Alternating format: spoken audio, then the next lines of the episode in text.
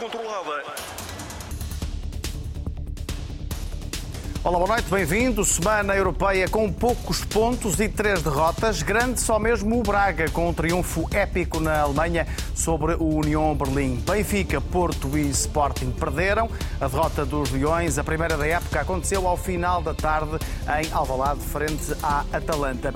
Mas a maior vitória das últimas horas para o futebol nacional surgiu fora de campo, porque Portugal vai organizar o Mundial de 2030 com Espanha e Marrocos e ainda um arranque sul-americano no Uruguai, Argentina e Paraguai. É uma espécie de sociedade das nações promovida pela FIFA. Há muito para debater, até perto da meia-noite. Está na grande área com Matilde Fidalgo, Bruno Prata, Rui Malheiro e João Alves, na RTP3 e também, como sempre, na RTP Internacional.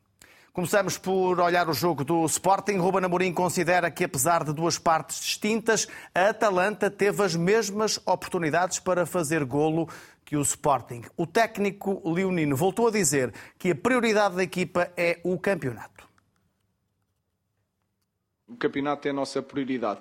Também porque o ano passado nós vimos que na Europa éramos muito bons, no campeonato nós facilitámos nos jogos. E, portanto, nós também temos que aprender com os erros e temos que fazer as duas coisas. Nós perdemos o, o segundo jogo com um, um, um, um, clube italiano que joga de igual para igual com os melhores italianos. Como o Arsenal perdeu, como outras perderam. E nós temos que encarar, não é com normalidade, mas entender que o jogo é mesmo assim o Mr. Gasperini e a equipa deles foram mais fortes fisicamente e melhores taticamente. Na segunda parte fomos nós.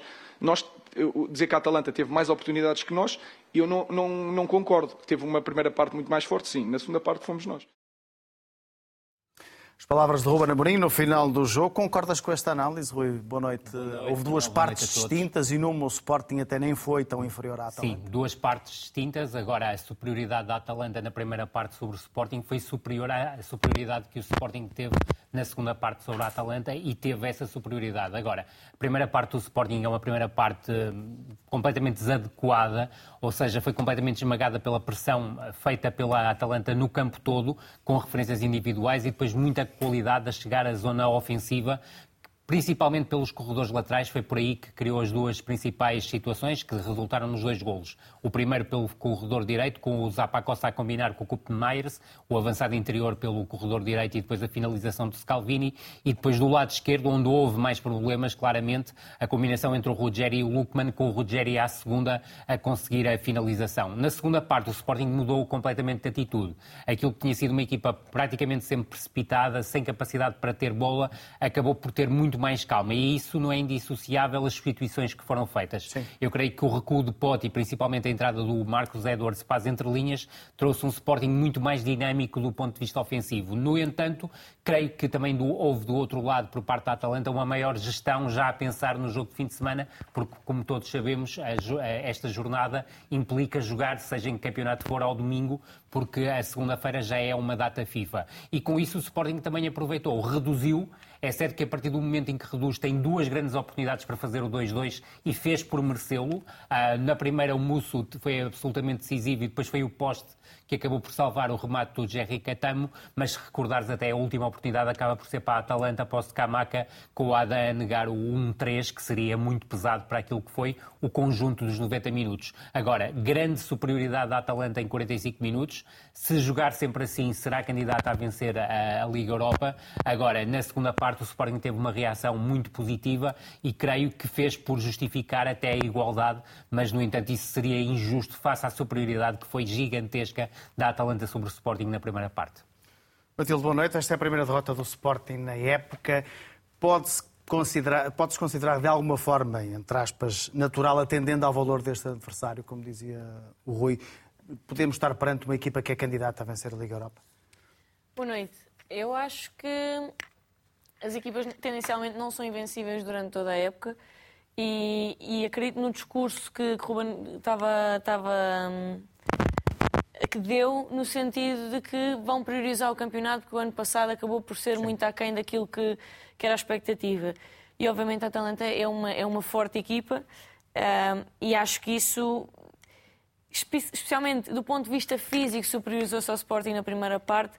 Acho que não manteve essa superioridade porque é difícil manter a intensidade de jogo que e a forma de, de jogar que a, que a Atalanta impôs na primeira parte um jogo inteiro, mas parece-me que, que, ainda estão portas em aberto para o Sporting e deixar a nota positiva de que efetivamente começou, acabou muito melhor do que começou. As substituições no intervalo foram pertinentes, a equipa muda e, e consegue se superiorizar. E acho que o, o gol do Sporting vem numa altura muito justa. O 2-0, talvez, o 2 igual na segunda parte era merecido, no cômputo geral talvez não, mas é um Sporting ao nível da, da Atalanta, ou é um Sporting que mostra ter argumentos para poder discutir jogos com, com equipas como a Atalanta. Bruno, hum, boa noite. No primeiro jogo europeu do Sporting hum, houve uma vitória frente ao Sturm Graz. Na altura falávamos das opções iniciais de Ruben Amorim, que não terão sido as melhores teve de mudar para de facto conseguir vencer aquele jogo. Desta vez, as opções iniciais também não foram as melhores, sendo diferentes desse primeiro encontro?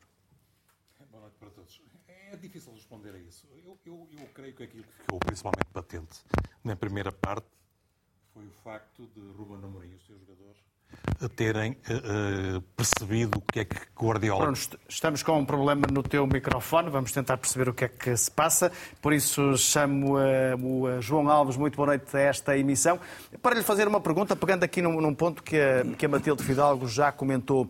A questão de Ruben Amorim voltar a dizer, reafirmar aquilo que já tinha dito quando da primeira jornada da Liga Europa, que a prioridade é o campeonato. Faz sentido ele reafirmar isto depois de uma derrota, depois de já ter feito isso antes do primeiro jogo? Faz, faz sentido até porque é verdade, quer dizer, portanto, há que encarar isso como, como natural, porque o treinador e, logicamente, e, o, e os dirigentes, mas concretamente o respeito à parte técnica, portanto, há, há opções que são faladas e com certeza que houve uh, bate-papo entre, entre direção e equipa técnica, não é? E, portanto, e, e, e, na verdade, o Amorim tem todo o direito de dar prioridade ao campeonato em detrimento do, do, do, da, da, Liga Europeia. Não há o perigo disto passar uma mensagem errada aos jogadores? Não, não, uh, está a ver, o jogo 2, por exemplo, foi ao fim e ao cabo, repetiu-se a história do, uh, da Áustria. Uh, o, apanhou pela frente um Atalanta que é, que é muito melhor do que o Sturm Graz, não é? Uh, um Atalanta que deu um banho de bola no, ao Sporting na primeira parte, é, é aquilo que, que, nós podemos dizer. No entanto, aquilo que também que o Amorim disse no fim do jogo, estou de acordo, o Sporting, possivelmente, se calhar até teve mais situações de golo claras do que o, do que o próprio Atalanta na primeira parte. Agora, na primeira parte foi, houve uma, uma diferença enorme entre as duas equipas. Na segunda parte, o Sporting, logicamente que o Coates é um patrão, o Sport estava a ser, foi muito frágil ali naquele lado direito entre o, o Fresneda e o, e o central daquele lado, o, o Delmondé, exatamente. Portanto, foi, teve muitos problemas ali naquele, naquele flanco entre o lateral direito e o central direito, portanto, o Delmondé. Uh, e foi o Coates, é o patrão, uh, que, que possivelmente uh, saiu no outro jogo para ser poupado. Hoje entrou na segunda parte, possivelmente também por causa de, de ter saído no outro jogo. E, portanto, tem que se entender isso. Por outro lado, a entrada também, e o Sporting também houve uma coisa que fez, em termos táticos. O Sporting estava a jogar 2 contra 3 no meio campo e passou a jogar 3 para 3 no meio campo. E teve uma grande surpresa para mim, foi o miúdo que entrou o Catano, o Catano, Catano, o Catano, Catano. exatamente, o Edward. Eu, o Catano tinha visto jogar até agora só nas aulas, ainda por cima do lado direito, não tem pés nem cabeça. Mas aquele lugar, aquele é o lugar dele ali. Ele é um jogador tecnicamente com uma mobilidade e tecnicamente muito bom, criativo. O Edwards é a mesma coisa. Portanto, foram dar uma outra qualidade à equipa do Sporting em termos de criatividade, em termos técnicos. E o Sporting podia perfeitamente ter empatado o jogo. Agora, volto a repetir, é verdade, portanto ele está, está a assumir isso. Uh, e, e, é evidente que normalmente está-se mais perto de ganhar quando temos os melhores jogadores lá dentro. Isso nem, nem há que saber, é o beabá do futebol. Bruno, julgo que agora sim já podes continuar o teu raciocínio. Interrompido então, então, boa noite mais uma vez. Mas agora, boa noite. boa noite também a todos, que eu esqueci-me de dizer. Um... Ainda vai a tempo, ainda foi a tempo. Boa noite, João. Não, eu estava, estava, a tentar dizer na altura que uh, uh, o, o Ruben Amorim e os seus jogadores terão percebido durante a primeira parte o que é que Guardiola queria dizer quando afirmou que defrontar uma equipa do, do Gasperini é algo muito idêntico a sentar na, na cadeira do dentista. Porque, porque, de facto, é uma equipa que, que impressiona pela, não só pelas marcações individuais e pela forma como, como, como faz, pelo vigor físico que, que emprega, pela capacidade e pela disponibilidade uh, uh, física, pela mobilidade também. E não foi por acaso que o primeiro golo foi marcado por um central, um jovem de, de 20 anos, não estou em erro, ou 21. 19, uh, Scalvini. Scalvini. Sim, o, Scalvini. o lateral esquerdo que marcou o segundo é que tem 20, se não estou em erro, ou 20 ou 21. Rogério. Ou seja, são dois jovens, dois defesas, que surgem a finalizar em, em resultado de, de- de uma das qualidades desta equipa, que é a mobilidade, não só ofensiva, mas, mas, mas que prevê também a participação dos elementos mais recuados, mesmo em zonas de eh, finalização. Tu tinhas-me tinhas perguntado se o Sporting não teria entrado, ou melhor, se não ter- deveria ter começado eh, como começou a segunda parte, depois das, das substituições. E, e não é fácil responder a isso. Primeiro porque o próprio Ruben Amorim diz que não mudou nada. Do ponto de vista estratégico, manteve tudo exatamente como é que, como é que tinha começado no início. Aquilo que mudou verdadeiramente foi as características dos jogadores. A entrada do Coates deu outra serenidade e, e, mais do que isso, trouxe uma voz de comando que, que, eh, independentemente dele condicionar o posicionamento da linha defensiva, porque já não tem a rapidez eh, que, que outros têm, não há outra forma de o dizer, é de facto um jogador que tem essa capacidade de liderança. Depois, o, o, quer o Katam, quer o Edwards, de facto, com a sua mobilidade, com, com- com o seu poder desequilibrante, eh, deram, deram um contorno diferente a- a- ao ataque do, do, do Sport. Mas há uma questão que me impede de responder totalmente à tua pergunta, que é o, o, o- o Atalanta já estava com o depósito meio vazio. E isso faz diferença. Para quem joga daquela forma, que é muito exigente do ponto de vista físico, eh, eh, é impossível eh, jogar assim do princípio ao fim. E, e na segunda parte foi também isso que se notou, sendo que eh, eh, o Sporting fez o suficiente para empatar, importa de referir. De facto, na primeira parte, o Sporting não existiu do ponto de vista ofensivo e sofreu, é bom sofrer. O- a equipa italiana tem, tem quatro aproximações perigosas, três grandes oportunidades, e na segunda parte aconteceu exatamente mas o inverso. O Sporting também tem quatro aproximações perigosas, tem eh, três boas oportunidades e teve ainda uma, uma queixa da arbitragem, que foi algo que, que transversal nesta jornada europeia para as equipas portuguesas. Não, não, Talvez não tanto para o Braga. Sim, é, sim, eh, é verdade. Não, mas, mas está-me a referir à, à forma como, como perdoou uma expulsão a um jogador do, do, do- Da Atalanta. da Atalanta que poderia. Mas, mas- mas também estamos a falar dos últimos 10 minutos e depois de, de deixar que o adversário italiano esteja com duas bolas de vantagem, é muito difícil Claro, impedir. e, o, e a Atalanta estava a olhar para o jogo de domingo diante da Lazio. Claro, claro. jogo Estava a gerir, estava, não, estava a gerir a própria vantagem. E se alguém sabe fazê-lo, são, são os italianos. Sem dúvida alguma. Já agora queria ouvir a tua opinião sobre a estreia do Fresneda. Foi fraca. fraca. Muito, muito sinceramente, o jogo não lhe correu nada bem. Foi pelo corredor esquerdo que a Atalanta criou mais problemas à equipa do Sporting. O, quer o Ruggeri, quer o Lukman tiveram muito ativos.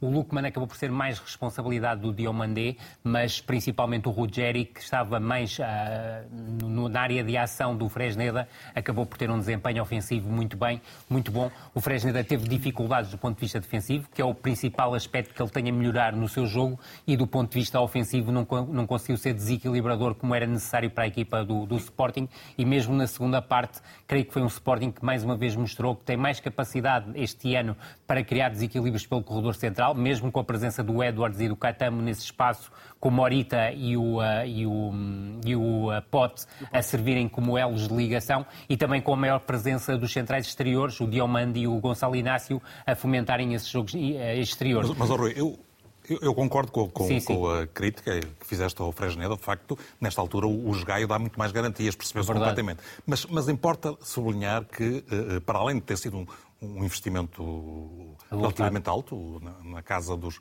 dos 8 ou 9 milhões de euros, não me recordo exatamente, era um jogador que estava na lista do Barcelona. Se o Cancelo, se o Cancelo não se tem transferido para, para o Barça, era ele provavelmente que iria, Iria para o que iria Barça. para, para o. Barça. É, é um jogador da, do Sub-21 espanhol. Não está ainda ao seu melhor nível. Eventualmente estará a atravessar tempo, um período vai ter tempo de adaptação. como é óbvio. Vamos olhar para o jogo do Futebol Clube do Porto. Porto defrontou o Barcelona, perdeu por 1 a 0 no estádio do eh, Dragão. No final desse encontro, Sérgio Conceição eh, disse estar orgulhoso da equipa, mas também lamentou a falta de eficácia e também considerou que o árbitro foi um adversário no jogo. Outra mais do que um clube, acho que está tudo dito.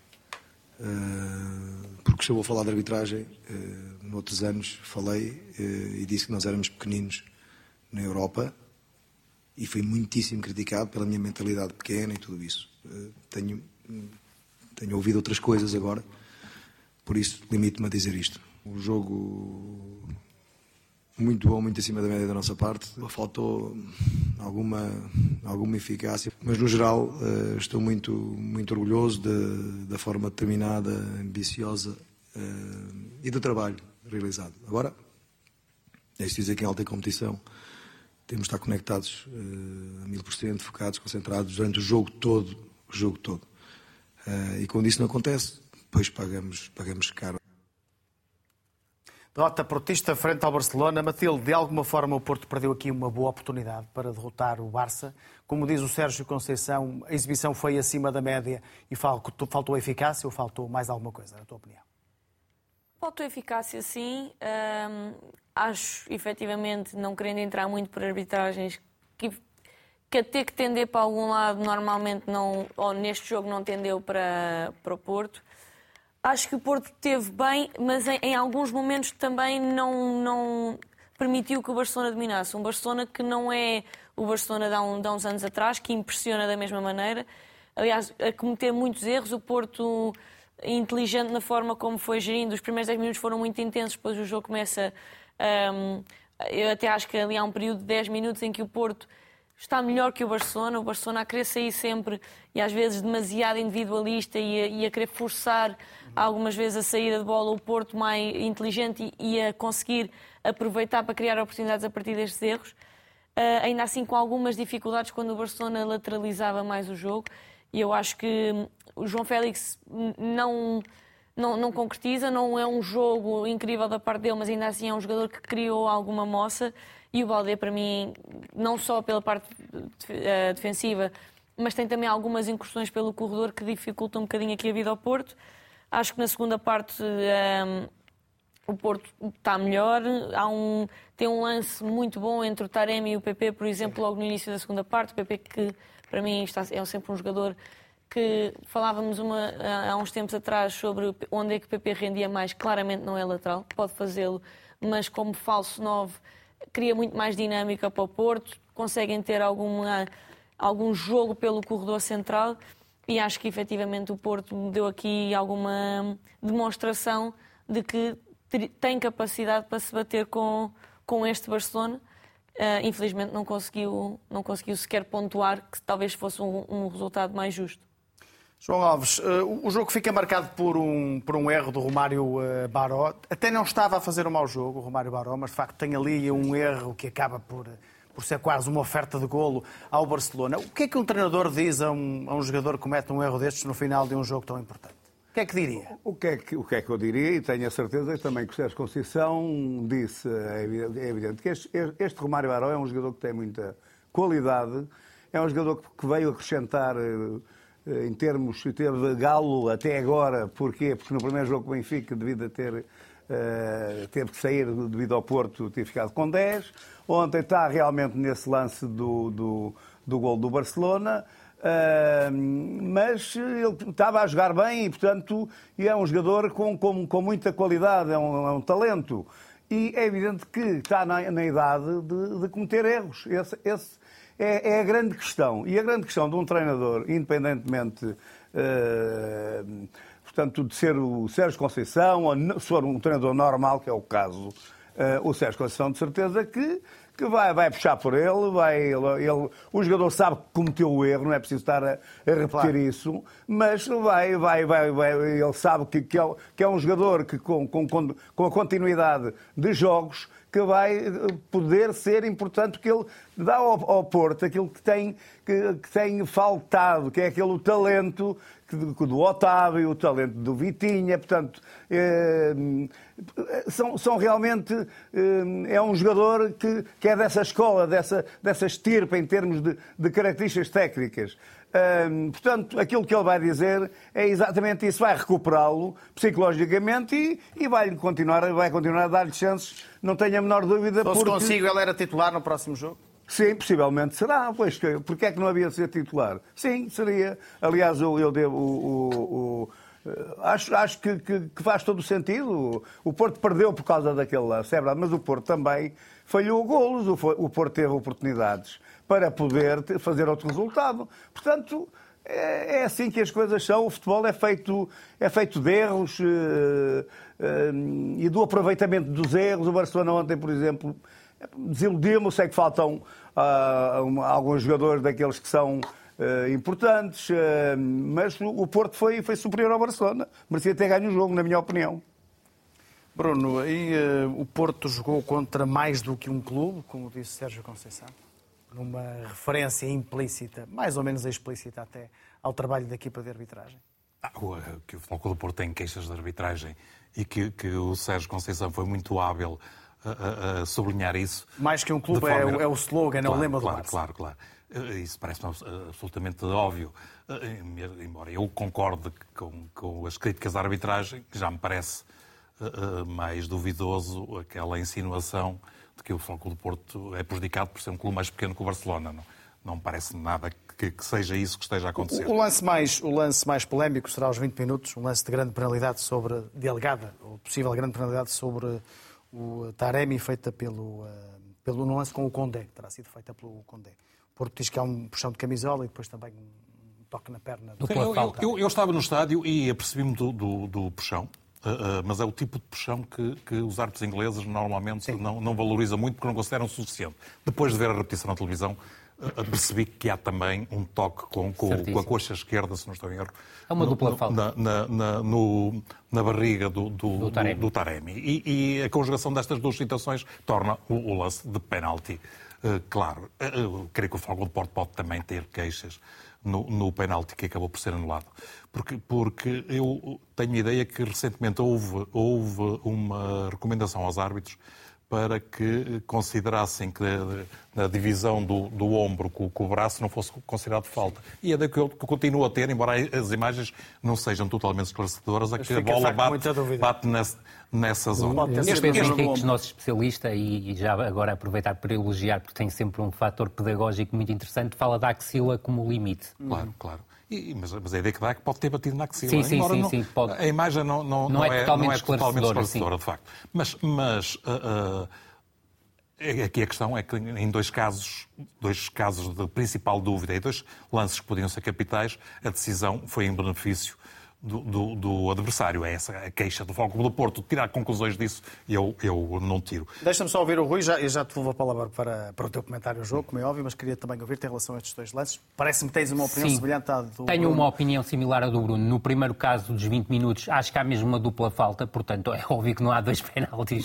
seria, seria grande penalidade por marcar. No outro lance fiquei com Embora dúvidas. não seja totalmente claro que uh, uh, o Cancelo esteja dentro da área. Não, ele está a falar do primeiro, do primeiro, do primeiro lance. Precisava de referir o segundo lance. Iria tocar exatamente nesse assunto. Eu creio que não seria grande penalidade. Creio que a falta do cancelo é fora da fora área. Da área Agora, a, a, questão do, do, do Eustáquio, há uma imagem que me parece bíceps, e sendo bíceps já seria Sim. irregular, mas fiquei no, no outra, noutras imagens, na maior parte delas, fiquei com a mesma ideia do Bruno, ou seja, que seria a axila ou zona paralela à axila. Portanto, é um lance duvidoso, mas seria sempre falta fora da área e não dentro da área, e eu creio que esse ponto seria uh, o decisivo na análise do lance. Também já devolvo a palavra para, para, falar sobre o jogo, mas, uh, Bruno, uh, o, o, Porto de facto é, é refém de uma falta de eficácia que já não é nova nesta equipa de Sérgio Conceição. Ou apesar de tudo, apesar dessa falta de eficácia, eh, há de facto uma exibição que acaba por ser muito adulta da equipa do Porto frente a um Barça, que não tendo algumas das principais eh, figuras nesta altura e não sendo a equipa que já Mas foi. o Futebol Clube Porto também não tinha. Também não tinha, é verdade. Sim, é, é, acaba, acaba por ser uma exibição essa, essa positiva, falta... apesar da derrota. Claro, a exibição é positiva.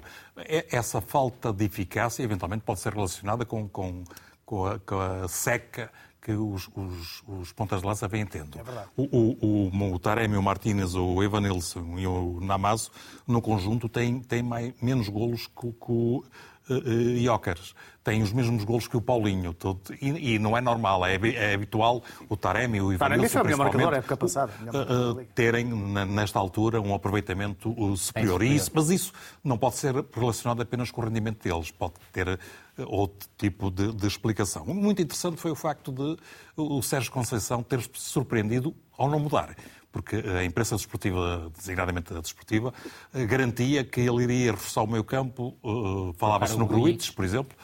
A, a, verdade é que ele repetiu o 11 da luz, mas não repetiu exatamente uh, a estratégia.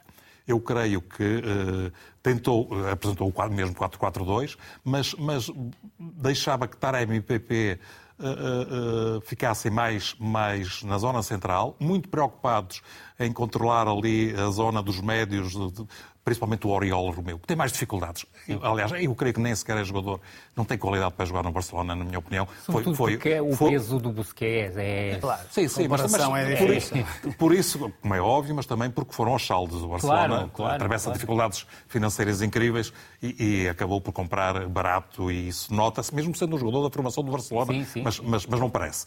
Uh, depois, creio que foi muito inteligente a forma como posicionou o Galeno e, e Baró, que voltou a surgir sobre o corredor direito, a exemplo do que aconteceu na Luz, um pouco mais baixos, uh, uh, com o Floco do Porto uh, a esperar um pouco mais atrás, com a pressão menos alta do que é habitual e procurando recuperações nessa zona, é onde aí sim pressionava e conseguia, de forma consecutiva, Menos recuperações. a primeira fase de construção, sim. mas sim os receptores da exatamente, segunda fase de construção. Exatamente. E, consegui, e, resultou, porque o, o, Barcelona não conseguiu lidar com isso e a verdade é que o Foco do Porto conseguiu inúmeras recuperações, conseguiu... Uh, uh, muitas transições rápidas e, e, faltou depois a capacidade para definir e, e, algumas das jogadas nem sequer terminaram com finalização porque alguma coisa falhou, falhou. nesse uh, aspecto. O Barça uh, beneficiou do tal erro do Baró, face à reação do Sérgio Conceição quando acontece, e, e, ele teve azar até no erro, porque a bola sobrou para o Gundogan, que fez Sim, um, um passo de ruptura excepcional eh, para, para, para, um, para um avançado que ainda por cima tinha entrado fruto da, da, da, lesão do, do Lewandowski. aproveitou muitíssimo bem o, o Ferran Torres, mas, mas uh, a partir daí, na maior parte do tempo, o que vimos foi um Barcelona com uma posse circular muito recuada, confirmando algumas das debilidades que têm sido patentes também na Liga Espanhola. O Sérgio Conceição ainda tentou, uh, nos últimos minutos, nos últimos 10 minutos, forçar a nota, fez quatro substituições de, imediato, mas eu há pouco esqueci-me de referir a questão do, do Barão. Porque quando acontece o erro e o, e o golo do Barcelona, o Sérgio Conceição ficou furioso, como é lógico, e foi imediatamente para o balneário. Eu temi que ele fosse imediatamente fazer a substituição do, do Baró. Seria Quer dizer, perce, iria perceber-se, porque o erro foi grave. Aquele, aquele mas atraso é demasiado. Iria matar um jogador. Iria, mas, Sim, mas, mas, mas, mas ele, aproveitou a ida mais cedo para o balneário para ele próprio se acalmar claro e, e, decidiu muitíssimo bem mantê-lo. Depois Muito veio, bem. veio a substituí-lo a meio sim, da segunda parte, mas, mas, não em resultado de, de, de, desse, de um erro, erro, de um jogador bem. que vinha tendo uma... uma, uma talvez a melhor exibição da época. Sim, uma exibição é, interessante até. É óbvio que o erro maior é do, do, do Mário Baró, mas o David Carmo também tem, também tem culpas, ou seja, tem falta de percepção do lance, sim. não encurtou o espaço entre ele e o Fábio Cardoso, o que possibilitaria cortar a linha de passe entre o Gudonga e o Ferran Torres. Deixa-me só sublinhar que na segunda parte do Foco do Porto abdicou da, daquela estratégia que eu, que eu referi há instantes e claramente subiu as linhas e pressionou mais alto e aí então encostou o Barcelona mesmo às lá atrás. Faltou-lhe, foi outra capacidade para finalizar. Eh, apesar de tudo, apesar desta derrota, o Porto tem agora dois jogos frente ao Antuérpia. Eu diria que é amplamente favorito. Duplo favorito. Uh, se tudo eh, correr normalmente neste grupo, o apuramento não estará em causa. Não, eu acho derrota que... poderá estar em causa é o primeiro lugar. Eu acho que de maneira nenhuma. Eu continuo a achar que o Futebol Clube Porto é o grande favorito a ficar em segundo lugar. Vai ficar em segundo lugar, não tenho grandes dúvidas em afirmá-lo. Veremos é a capacidade que o Futebol Clube Porto terá na segunda volta para se digladiar com o Barcelona em Camp Nou. Eu aí tenho, tenho muita curiosidade pois. para ver como é que o Futebol Clube Porto vai vai atuar. É óbvio que o Barcelona será favorito, já terá Pedri nessa altura, claro, claro. muito provavelmente já terá Rafinha, De Jong é que não terá, mas também do lado do Futebol Clube Porto também provavelmente já haverá Pepe e as coisas ficam também diferentes mas para o lado Essas três ausências no, no, Barcelona fizeste São muito pesadas. Em, em, em, Principalmente tem um plantel muito curto. Sim. Uh, uh, no banco estavam, estavam três ou quatro miúdos, bons jogadores, uh, mas, mas, mas são faltavam claramente soluções B, também. B, exatamente. João, falta-me apenas ouvir o João em relação à- às questões da arbitragem neste jogo, eh, que são também transversais ao jogo do Benfica, e já lá vamos. Mas o que é que lhe parece? O Porto foi mesmo prejudicado? O Sérgio A ideia- Conceição tem razão naquilo que disse no final do jogo? Não, é, pronto, é, é normal que o Sérgio Conceição tem, tem eh, cria, portanto, as suas eh, ideias sobre. eh, não estou de acordo, aliás, como, o Bruno disse aí também, quer dizer, acho que é um exagero dizer, portanto, que, que, que- nós somos uns coitadinhos, quer dizer, que, que- pronto, acho, acho que não, acho que não e não. E no que respeita aos dois lances, o que eu posso dizer, a minha opinião, aquilo que me pareceu, sem estar a ver aqui grandes repetições, pareceu-me que o primeiro lance sobre o Taremi, que não é penalti, e parece-me a mim que o outro lance, que é que, o, que recebe o bola com o braço, com o braço-peito, não é braço, portanto, numa zona onde a bola não toca no braço. Fiquei com essa impressão no que respeita ao... Ficou-lhe com a impressão que a bola não toca no braço. Exatamente, que toca no peito, que portanto é um, é um movimento técnico dos jogadores que, que pode dar essa imagem, que dá essa imagem cá para fora, que é o braço, mas não é aqui o peito, é nesta, na zona que, que, pronto, é, um- é é- é normal fazer isso. Agora engana, eh, engana, eh, eh, mas eu acho que, que não devia de enganar a, a própria máquina, não é? O, que, que está a filmar o jogo. Muito bem. Olhamos agora para o Benfica, também derrotado na Liga dos Campeões. Segunda derrota consecutiva nesta prova para a equipa de Roger Smith, desta vez eh, em Milão, frente à formação do Inter. Bruna, a boa notícia, a única boa notícia para o Benfica é que ganhou um guarda-redes. As dúvidas ficam desfeitas em relação a Trubin, depois deste jogo, e de uma grande exibição, porque o Benfica poderia ter perdido por números mais expressivos. Eu não diria ganhar um guarda-redes, porque o, o- o Benfica, Mas- o Benfica quando comprou mas sabe- desfez as dúvidas se- para eu- quem as não, tivesse? eventualmente este jogo foi importante para ele ganhar a, a confiança e a autoconfiança eh, que, que eventualmente lhe poderia ainda faltar. É um, é um guarda-redes muito novo. Na idade em que ele está, no- normalmente diz-se que, que ainda não há nenhum guarda-redes suficientemente eh, preparado. Eh, mas, mas, mas e, este- e relativamente a isso, este jogo pode ter um contributo eh, eh, positivo. A verdade é que o Benfica não retira nada de, de muito positivo deste jogo, porque eh, fez uma primeira parte razoável, mas teve alguma queixa da arbitragem também, porque há claramente um penalti sobre o Falta David Neres. de Barella sobre Claro. Neres na Teve- grande área. teve- é, teve isso, uma é contra- disso que se queixa o Benfica. Claro. E também de uma falta de Lautaro sobre Otamendi no lance do golo do Inter. Sim, que existe. será outro lance. Existe, mas pode, pode não ser assinalada, Sim. porque no fundo é um toque eh, dissuasor por parte do Lautaro, mas que existe toque, existe. Sim, mas, mas eu concordo com, a primeira situação, com a segunda é. Eu estava só a referenciar os, claro que os sim. lances que são. Eu, que eu, são eu ia falar numa segunda contrariedade, que foi a lesão do, do, do, Bá, Do Bá. sendo que o Benfica não tinha alternativa, até em resultado da, da questão disciplinar do, do, Do João Vítor. do João Vítor. Uh, uh, a segunda parte foi terrível para o Benfica, foi, foi, foi sufocante até, e, e mais do que isso fiquei com a ideia que o Roger Schmidt tinha a obrigação de ter agido mais cedo. Eu não concordo muito que o plano do voo inicial fosse errado, eh, eh, porque quem, quem eh, elogiou o Benfica frente ao Futebol do Porto, sem ter em conta a vantagem numérica com que o, o Benfica jogou a maior parte do tempo, também não pode agora vir dizer que a equipa estava desequilibrada porque jogou ao mesmo tempo com, com demasiadas unidades ofensivas. Pode questionar-se novamente a questão da, da colocação do- do- do- da utilização do falso 9, Uh, uh, uh, mas, mas pelo menos neste jogo houve a colocação do Auschwitz numa posição diferente uh, no corredor esquerdo, em, em vez de jogar nas costas do, do, do Rafa. Eu, eu, eu acho que mais grave do que isso foi, a partir de certa altura, uh, uh, o, o, o treinador do Benfica não, não ter percebido que precisava de alterar uh, logo no início da segunda parte. E mais do que isso, estranhei que, por exemplo, tivesse substituído o Rafa, primeiro que o, o próprio Di Maria, quando saltava à vista, que o Di Maria, Di Maria estava num daqueles dias que, que, que não foram surpresa, deixa-me dizer, para os italianos. O- o- o- a imprensa italiana foi muito castigadora com o Di Maria, também resultado da época. mal. Exatamente. Sim. Aquilo foi uma pequena vingança para a Claro, época. da época- época da Juventus, época mas- que eles consideram negativa. Sim. Uh, uh, uh, ele foi apresentado como uma grande contratação e ele, de facto, não esteve à altura, Não mas também não a esteve diferença. tão mal como os Não, italianos querem fazer, nenhuma. Muito bem. fazer crer. Uh, Matilde, o Benfica soma a segunda derrota consecutiva. Em termos históricos, o Benfica nunca conseguiu o apuramento para os oitavos de final, depois de sofrer os dois primeiros golos. Mas, enfim, estas estatísticas também estão aí para serem superadas. Mas, olhando para este grupo, uh, para os adversários, com uma derrota já em casa com o Salzburgo, com a Real Sociedade em, em grande forma, torna-se muito difícil o caminho para o Benfica na Champions. Fica, fica muito complicado o apuramento para os oitavos de final. Eu acho que o Benfica tem argumentos, tem plantel para, para conseguir disputar os jogos que tem pela frente. A questão é eh, a estratégia que vai ser utilizada.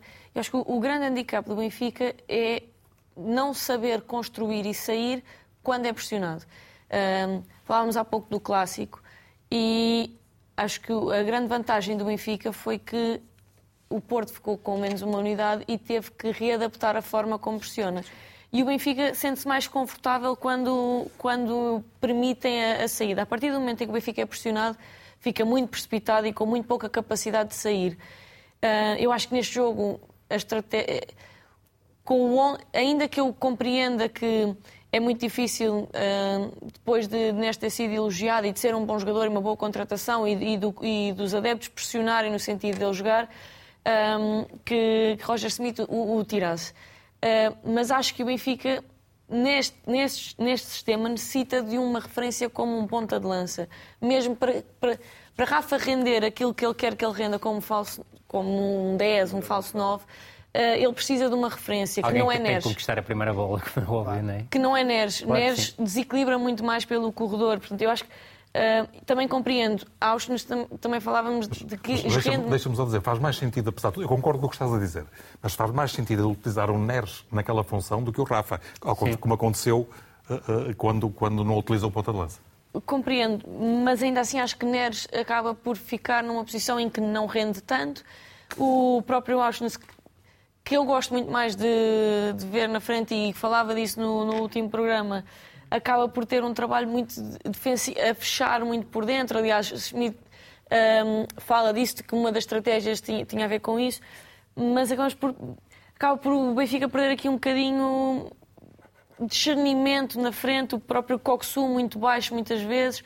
Acho que o 11 que tinha, ainda que quisesse jogar ne- neste sistema que, que tem adotado, hum, as peças não, não, estavam, não estavam certas. João Alves, tem sido para já uma desilusão este percurso europeu do Benfica? Tem. Não podia ser pior, não é? Foram Dois jogos, duas derrotas. Ahm, eu penso Zero que... gols marcados? Pois, exatamente. Ahm, O Benfica hum, fez. ah, Como é que eu hei de ah, lá chegar? Eu acho que é, que é simples. Isto eu acho que está na hora. Realmente, das pedras, o, o- o treinador do Benfica está, está a baralhar-se a ele e está a baralhar também os próprios jogadores. Ah, o Benfica está na hora de meter o- os jogadores nos seus sítios. O Benfica tem dois defesas esquerdos, tem que jogar com um dos dois defesas esquerdos. O Benfica, o Osters é um jogador do meio campo, tem que jogar no meio campo. É, é isto que tem que acontecer. E é evidente, se houver alguém que os melhores jogadores têm que jogar, é também outra, outra, outra máxima.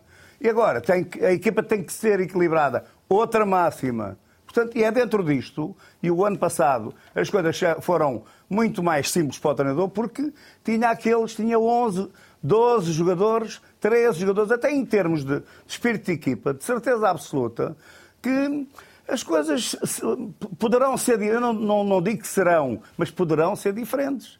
Porque há ali muita gente que, de nome, e o problema depois também é os nomes, a ficar-se de- de fora. E é isso que, numa equipa de futebol, aliás, eu, eh, no início da época, foi uma das coisas que fiz referência. Essa foi- gestão às vezes é complicada, não é? Exatamente, é complicada. Mas, mas eu acho que está na hora de arrumar a casa. Quer dizer, não pode o Benfica ter duas defesas esquerda, o Ostras a jogar a defesa esquerda. Então, mas onde é que, que sentido é que isto faz? Um, um jogador que tem uma dinâmica de jogo fantástica, que é um- uma, uma- uma das suas principais qualidades, ou tem que jogar ou no lado esquerdo, como médio ala esquerdo, ou médio ala direito, ou no meio, como médio centro. Este jogo já não jogou lateral esquerdo, João. Eu sei jogo... jogar médio esquerdo, Sim. tudo bem. Mas está estou... a referir-se aos jogos anteriores em que foi utilizado nessa posição. Exatamente. Este jogo jogou na mesma posição que jogou na época passada. Sempre. Exatamente, não, claro que sim. Mas eu estou, eu estou a dizer que tem que estabilizar isso. Portanto, porque, porque, porque o, o, Benfica tem, tem, tem que. Isso é fundamental acontecer. Agora, eu, por exemplo, neste jogo, em função até das, das experiências anteriores, eu não tinha, não tinha metido o Tomás Araújo como lateral direito. O Benfica, o, lateral, o, o Tomás Araújo não sabe. É, tem dificuldades em defender ali naquela zona e tem dificuldades em atacar. O Osher já tinha jogado ali. Portanto, seria muito mais aconselhável uma situação que é normal, aquele miúdo entrou ali para uma posição que, que, que, que não conhece. E, portanto, não me parece, na altura do jogo que aconteceu isto, que tivesse sido uma coisa bem pensada. Portanto, bem. quando havia o João Mário no banco e outros jogadores também de, de, de meio campo. Querias acrescentar alguma coisa é rapidamente? É uma questão muito rápida, porque eu percebo o que é que está a dizer o João Alves, mas na época passada o, o Roger Schmidt era acusado de não mudar o suficiente e não rodar a equipa. E eu, na altura, lembro de ter lembrado aqui que quando treinou o Mas PC, foi acusado que... exatamente de mudar em demasia e de ter até perdido um campeonato, em consequência disso. Agora, ele tem mais soluções agora e, e, de facto faz sentido que rode mais do que rodava há um Mas ano. rodar o quê, oh, oh Bruno? Rodar então tem dois defesas esquerdos e, e, e joga com médio... Não, não, não me estava a referir a isso. Estava a ah. falar à, à necessidade de fazer alguma rotatividade. Não, a, a, a, necessidade de fazer. Para concluir, João, que o tempo urge. Não, é para concluir, olha, quer dizer, ou é, ou é preto ou é branco. O Amorim é criticado por ter um discurso que tem a ver com, com, com, com o futebol interno, não é? Com, com as competições internas. O, o, o, Roger, o Roger Schmidt tem que fazer, tem que, tem que mudar. Tem que mudar quando os jogadores uh, dão, a, dão a, a, noção de que tem mesmo que mudar, que, faz tem que descansar mudar. quando faz sentido mudar. Foi... Senão, na minha opinião, devem jogar sempre os melhores. As tuas notas forçosamente rápidas sobre o Benfica. Sim, é a primeira parte de equilíbrio, mas um equilíbrio muito dado por parte, se quiseres até falso equilíbrio, dado pelo Inter, que não pressionou alto eh, esperou num bloco médio a equipa do Benfica, mas o Benfica com muitas dificuldades a ligar o jogo ofensivo. A segunda parte é perfeitamente medíocre por parte do Benfica, a fazer lembrar os piores tempos de Rui Vitória uh, nas jornadas europeias do, do, do, Benfica, sobretudo uma equipa que não foi capaz de reagir à forma como o Inter mudou a pressão, a pressionar muito mais alto, uma equipa que bateu bolas na frente sem qualquer critério, sem referência para a conquista da primeira bola e sem a perspectiva de conquistar uma segunda bola, portanto uma equipa completamente deserta. E depois uma equipa que desprotegeu por completo o corredor direito em momento defensivo, por falta de apoio do Di Maria e depois a muita inteligência da equipa do Inter que sobrecarregou o corredor esquerdo com 3, 4 jogadores a surgirem no espaço que estava a ser coberto apenas pelo Tomás Araújo, que do meu ponto de vista cumpriu face às arduidades que eram múltiplas naquele jogo e o João Neves. Falemos de coisas bem melhores, assim se pode dizer, da vitória do Braga, vitória épica em Berlim, frente ao eh, União. Esteve a perder por 2 a 0, venceu por 3 eh, a 2. Matilde, foi uma vitória de equipa grande na Europa, o que nem sempre se cola à imagem do Braga, particularmente na Liga dos Campeões, porque é uma equipa que não tem a mesma experiência de Benfica, de Porto e de Sporting, nesta competição. Foi uma vitória que eu não sei se foi acompanhada pela exibição. Uh, o Braga tem momentos bons com bola, Sim. ainda que não de uma forma muito convincente e consistente ao longo de todo o jogo. Tem momentos bons, uh, mas assim, uma coisa meio desgarrada, sem grande ideia. Uh, alguns jogadores a ter bons momentos. e do ponto de vista defensivo, o Braga sofre muito. Sofreu durante os jogos do campeonato também. Aliás, é a equipa que é uma das piores defesas, Quinta. ou uma da equipa que mais, que mais concede. porque eu acho que que pressiona de uma forma muito avulsa, um, tem as linhas muito partidas defensivamente e, e sofre muito em, em, transições e acaba por conceder dois gols. Uh, consegue ir respondendo. Bruma tem, depois tem. Eu falava do individualismo e isto também acontece nos momentos de definição. Bruma marca um gol incrível. é um jogador que está muito bem no jogo. De resto, para mim, é o melhor jogador do, do, do Braga. E mesmo o último gol do Braga também acaba por ser já a cair do pano. Para mim, o resultado mais justo uh, teria sido talvez um empate. Uh, ainda assim, contente que, claro. que, pendeu, que pendeu a vitória para uma equipa portuguesa, mas, mas a definir-se também num golo uh, que, é um, que é um bom golo. E, e, de notar também que os golos surgem de bolas, de lances parados, de bola parada. E, portanto, o Braga consegue criar alguns... Exatamente. Mesmo consegue... o Niakate é recarga ao remate do Ricardo Horta. Consegue criar alguns momentos de desequilíbrio, mas oportunidades reais tem poucas, a não serem momentos de, de bola parada. E, e acho que, que, é, um, é um quesito que tem, que tem que melhorar. Um minutinho para cada um para falarmos do Braga. Ainda temos o Mundial para, para claro falar. Faltam sete anos, mas, mas é uma notícia Verdade. dos últimos dias. Eh, o, o, Braga, eh, um dos grandes méritos foi a forma como reagiu àquela adversidade. É... E aquele golo marcado antes do intervalo acaba por ser fundamental para a recuperação da equipa. Manel, é profundamente decisivo. Eu creio que se não há aquele golo no, no final, minutos. 41 minutos, aquele gol de reação aos dois golos feridos, e era muito importante que houvesse essa reação, seria impossível ao Sporting de Braga culminar esta fantástica reviravolta, uma reviravolta épica a nível europeu. De resto, concordo inteiramente com a análise da, da, da Matilde. Creio que o Sporting de Braga é uma equipa que ataca e desequilibra no ataque com grande facilidade. Não quer dizer que tenha um processo ofensivo muito rico, eu creio que a Matilde estava a ir ao, muito ao encontro desse aspecto, mas tem qualidade individual que permite esconder algumas deficiências que Sim. o processo ofensivo tem. Agora, o processo defensivo por vezes roça o caótico e foi isso que aconteceu na primeira parte. A forma como o União Berlim explorou as costas da última linha do Sporting de Braga com uma jogada que era basicamente sempre a mesma, dois toques e meter a bola na frente nas costas da defesa do Braga, foi absolutamente contundente e acabou por fazer a diferença na primeira parte. Bruno, as tuas notas em relação ao jogo... Estamos posso, apurados por tempo, portanto... Uh, posso lançar-te apenas com, com, com, esta ideia. Uh, esta vitória pode não chegar para o Braga discutir o apuramento para os oitavos de final num grupo muito difícil, mas ajuda a posicionar-se, por exemplo, para um terceiro lugar que pode dar apuramento, uh, para, que dará apuramento para o play-off da Liga Europa. Eventualmente sim e mais do que isso, é uma vitória histórica. Uh, os, os, adeptos bracarenses irão recordar-se durante anos, mas, mas isso não, não impede que seja uma, uma, vitória enganadora. Eu acho que a Matilde tem toda a razão, é o, o, Rui também uh, secundou. Uh, este Sporting de Braga vive do individual e, de facto, tem qualidade individual para dar e vender. Ficou bem patente no, no golo de placa do, do, do Bruma, mas, mas há ali qualquer coisa que ainda não está a funcionar e, e, e já devia estar a funcionar. O lança-três toques do segundo gol do Braga é genial. Sim. Genial. E já agora, Mateus também está muito bem. Ou seja, o guarda-redes também foi uma mais-valia.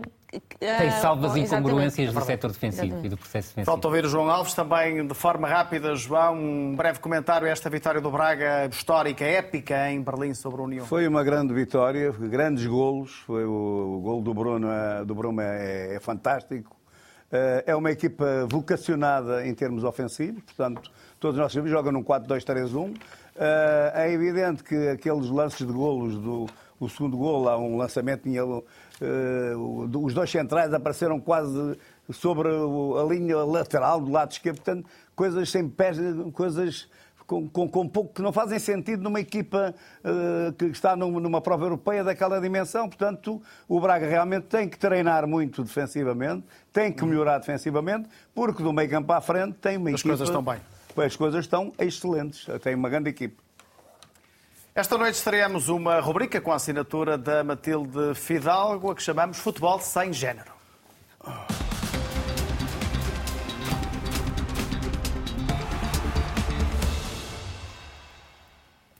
Matilde, qual é o teu destaque? O teu primeiro destaque? Uh, então, eu decidi escolher eh, Julie Hertz, que é uma jogadora que, que cessou a sua carreira agora no fim de setembro. Uh, foi capitã da seleção americana por muito tempo, é uma jogadora com, com um ótimo gabarito, tem 122 internacionalizações, a maior parte delas vitoriosas, três participações em mundiais, ganhou dois deles. E, e é uma jogadora que decidiu ser, ser mãe, e eu acho que a questão da maternidade, uh, se calhar não, pela maior parte das pessoas que pensam em futebol, não pensa claro. nesta questão, porque uh, os jogadores não têm qualquer tipo de de restrição ou de impedimento de ser pais e continuar a sua carreira com toda a normalidade, as jogadoras necessitam pelo menos de uma pausa. E acho que é, é um tema interessante eh, ponderar se essa pausa é definitiva ou não. E achei que a Julie Hurts representava ambos exemplos numa pessoa só, porque foi uma pessoa que decidiu ser mãe, regressou ao futebol depois de ter sido mãe, fez o europeu uh, pela seleção mundial. americana, o mundial pela seleção americana, que de resto correu bastante mal. Uh, mas e depois disso decidiu que aí sim uh, era tempo para se dedicar mais à família, uh, mas isto para mostrar que um, achei um tema interessante porque mostra a questão de que sim é possível ser mãe e, e, continuar a jogar. A Alex Morgan, por exemplo, continua na seleção americana e foi mãe há dois anos, salvo erro. mas que o contrário também é uma, também é uma possibilidade. É uma jogadora não jovem, mas que ainda tinha Ainda tinha capacidade alguns e alguns anos para jogar, é uma jogadora de 31 anos, e decidiu colocar fim à sua carreira para, para dedicar mais tempo à, à sua família. Olhamos agora a escolha do Bruno Prata desta semana na visão periférica. Eu já, eu já. O Bruno será na próxima semana. Isso Esta mesmo, semana é o esta- Rui Malheiro. atrapalhado, fiquei na Cá está dúvida. atrapalhado, mas está, está tudo retificado. Não, Rui. muito rapidamente, a minha escolha desta semana é Rafi Caetano, eh, médio ofensivo do Estoril. Está a jogar a partir do corredor direito. Creio que faz sentido essa exploração do corredor direito, porque é um jogador muito forte em diagonais. Sobretudo destacar que esta época finalmente está a título definitivo no futebol português. Ele tinha passado pelo Marítimo, tinha passado depois pelo Estoril a temporada passada. Agora está a título definitivo no Estoril. Um jogador muito forte num contra um, muito boa capacidade para trabalhar em espaços curtos e desequilibrar em espaços curtos. Depois, qualidade no passe, ainda que muitas vezes falhe passes porque arrisca no passe. É um jogador que arrisca muito no passe de ruptura e tem também capacidade para finalização. E não esquecer um aspecto que muitas vezes não é salientado: este jogador é internacional francês em Sim, verdade. sub-17, sub-18, sub-19 e sub-20. Portanto, um jogador com escola, jogou no Le Havre, jogou no Rennes e jogou no Stade Rennes. Destaque do Rui Malheiro desta semana, Rafik Guitane do Estoril Praia. Sobra-nos alguns minutos, poucos, para falar da grande notícia das últimas horas para o futebol nacional, a organização do Mundial 2030, justamente, juntamente com Marrocos e com a Espanha. Vai ter de ser tudo muito rápido eh, também. Teremos também vários anos para falar disto, mas eh, João Alves, é para já e antes de tudo o resto, uma grande notícia para o futebol português. É uma grande notícia para o futebol português, independentemente de haver. eh, Não sabemos ainda qu- qual é o número de jogos que, que- que vão haver em Portugal, que vai Claro. haver em Portugal, mas eh, acho, acho que é uma, um- uma ideia brilhante. Quem teve esta ideia é uma ideia brilhante. Eh, Cada vez mais eh, nós temos que, que- que- saber também compartilhar. eh, com Estas os outros organizações. estas organizações. Acho muito bonito no que respeita ao centenário, que tem a ver com o Uruguai, que foi o primeiro, portanto, campeão do, do, do mundo. Acho que já faz todo sentido ser o realizador. O- Portugal, Espanha, Marrocos.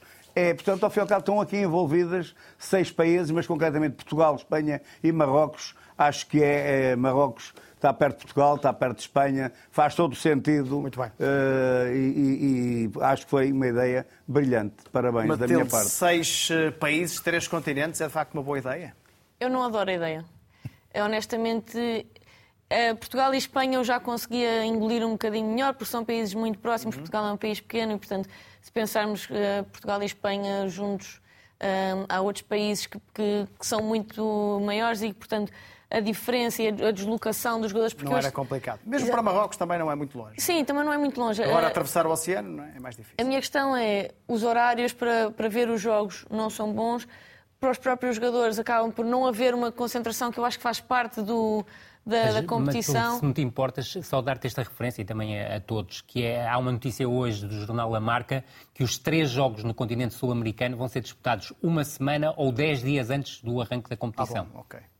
Pronto, essa, essa Pronto, parte mas- não tinha noção, mas ainda assim eu acho que ah, desvirtualiza um bocadinho aquilo que é o Mundial. Completamente Também acho que ah, os jogadores, em termos de recuperação, eu sei que, que isto tudo depois tem a ver com o que se vende também, mas em termos de recuperação dos jogadores e depois possivelmente a qualidade que eles conseguem imprimir em campo varia muito consoante o número de viagens que têm que fazer, o número de fusos horários aos quais têm que adaptar. Portanto, eu sou apologista de centralizar ao máximo hum, estas competições, ainda que eu compreenda que do ponto de vista da distribuição de, de- de investimento isto possa ser interessante. Uh, do ponto de vista da competição, eu acho mais interessante não, não haver tanta dispersão. Bruno. É a vitória da geopolítica, quer no que respeita à, à FIFA, que, que de alguma forma fez a quadratura do círculo, conseguindo, conseguindo uh, uh, premiar. quase duas candidaturas. É, Sim, é- embora seja simbólica, eh, os três jogos na, na América do Sul, para assinalar os 100 anos do, do primeiro Mundial, pa- pa- parece-me que, que alguém foi muito inteligente e, e- e é também a vitória da geopolítica no que diz respeito à candidatura de Portugal e Espanha, porque a forma como, como atraíram Marrocos conseguiu resolver a falta de apoios suficientes que tinham em, em África. Deixa-me dizer que será um. Mundial onde já será disputado por 48, 48 seleções. seleções. Portanto, serão 104 jogos. Os três jogos na América do Sul 101 não irão, não irão Portugal, fazer Espanha muita diferença. Não é? Com três estádios em Portugal, vamos ver se temos pelo menos uma meia-final cá. Não é? Não creio. Não, não, isso- isso já é praticamente certo que não teremos. pratica- Praticamente fora de hipótese. Um, um jogo dos quartos de final, provavelmente, dois dos oitavos de final e agora, como haverá 16 avos de final, talvez três jogos dos 16 avos de final. O resto será a primeira fase. Creio que aí a maior expectativa será que o grupo de Até Portugal porque as seja meias todo finais obrigam um estado de 60 mil. Só há Sim, um em só Portugal. há um. só há isso é um. que poderia ser um um. da Sim, Luz. sim, e falava-se inicialmente nessa Mas agora já situação. está a ser Mas repara que a notícia de hoje é que o- a, a- a candidatura marroquina quer a final Quer a da final. competição em Marrocos. Portanto, Sim, isto, isso- isto ainda vai gerar muita confusão. É óbvio E a que não Argentina pode também ser. quer mais jogos, a- também a- surgiu exatamente. essa, vai ser essa no notícia. Teremos tempo não- não para grande falar sobre isso. Agradeço à Matilde Fidalgo, o Bruno Prata, o Rui Malheiro e o João Alves. Já sabe, programa sempre disponível na RTP Play e também nos vários formatos de podcast. Muito boa noite. A Espanha vai ter a final, o jogo para o terceiro e quarto lugar.